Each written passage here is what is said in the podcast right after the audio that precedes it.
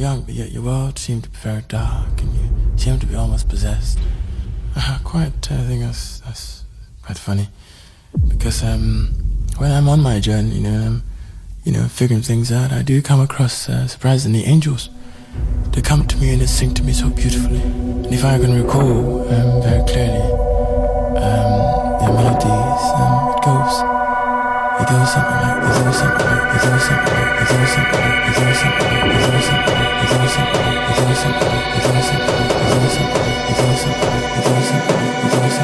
Isolation. Isolation. Isolation. Isolation. Isolation.